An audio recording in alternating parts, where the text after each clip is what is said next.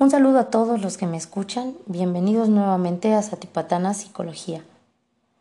Recuerda seguirme para saber cuándo sale un nuevo episodio y compartir.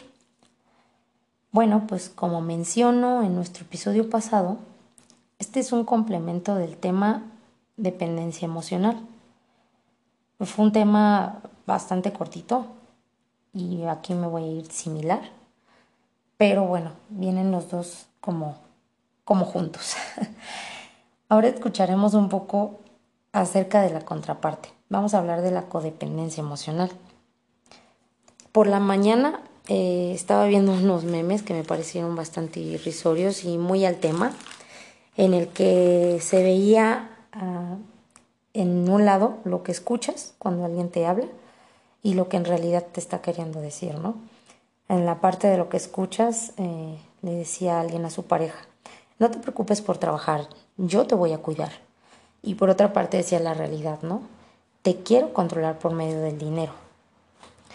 Y en otro decía, em, solo si estamos juntos, todo estará bien. Y en la realidad decía, quiero aislarte y controlarte.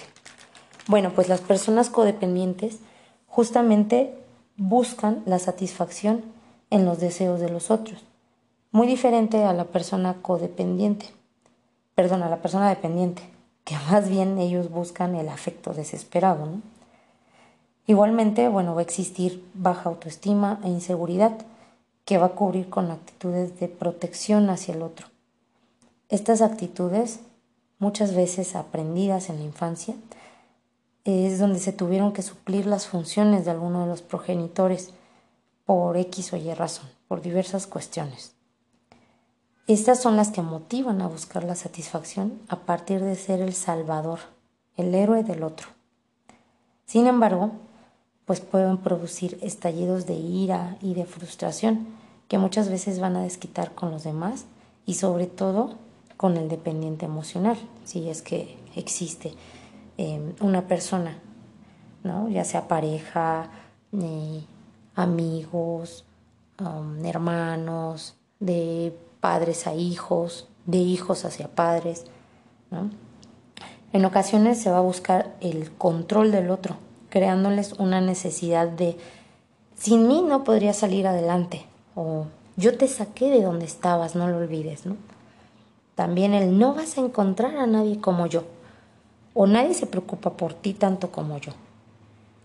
Con frecuencia se pueden presentar algunos de los siguientes patrones, que puede ser eh, la dificultad para expresar emociones, ya sea transformando la tristeza en enojo, la negación de las mismas emociones, ¿no? El no me importa ni me preocupa. Ideas de autosuficiencia, el yo sola o yo solo puedo resolverlo, no necesito de nadie más. También existe una carencia de empatía. Si se sintió mal por lo que dije, es su problema. Hay una autopercepción de ser una persona generosa. Si no fuera por mí, no sé qué hubiese sido de él o de ella, pobre. Agreden de manera indirecta o pasiva. Cuando te dice, te quedaba menos apretado ese vestido, ¿no? También buscan la aceptación de personas no accesibles o con problemas, ya sea personas que están casadas, con problemas familiares, problemas personales, emocionales o de salud. Un ejemplo, pues las personas con problemas de adicciones, ¿no? Va a existir la dificultad en la toma de decisiones. Van a ser duros verdugos de sí mismos. Tienen dificultad para admitir sus errores. Hay una autopercepción de superioridad, pero en el fondo no se perciben como dignos de recibir amor. En ocasiones se va a buscar el reconocimiento y halago de los demás. Mm, toman muy personal el que alguien no reconozca sus esfuerzos o puedan rechazar su ayuda o consejos. es que ¿por qué no quiso mi ayuda? Es que no quiere ser ayudado.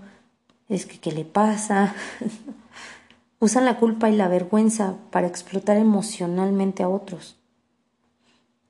También es importante señalar que en estos rasgos o patrones son únicamente con fines informativos no deben de ser usados para autodiagnosticarse, ya que si existe la creencia de ser una persona con dependencia o codependencia emocional, pues es importante consultar con un profesional de la salud. Bueno, pues también existen algunas estrategias que pueden ayudar y pueden apoyar. Y nuevamente, como en la dependencia emocional, había comentado que existe de fondo un problema de autoestima. Es por ello que trabajando en nuestra autocompasión, eso va a apoyar fuertemente al proceso de mejora. La sublimación es otra de las estrategias, otra de las estrategias o puntos que pueden ayudarnos, ¿no? ¿Y qué es esto? Es un mecanismo de defensa maduro que nos va a permitir canalizar los estímulos o impulsos contenidos ¿Y cómo lo puede hacer un codependiente? Pues bueno, si el impulso es salvar, ¿por qué no participar en labores altruistas? Así podrías sentirte útil en ayuda real, podrías comprender mejor la situación de los demás y se dejará de pensar en el propio beneficio.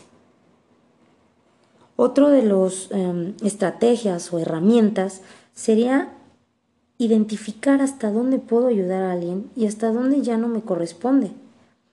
Ajá, Simón, se, se escucha bien, pero ¿cómo sé ya dónde no me corresponde?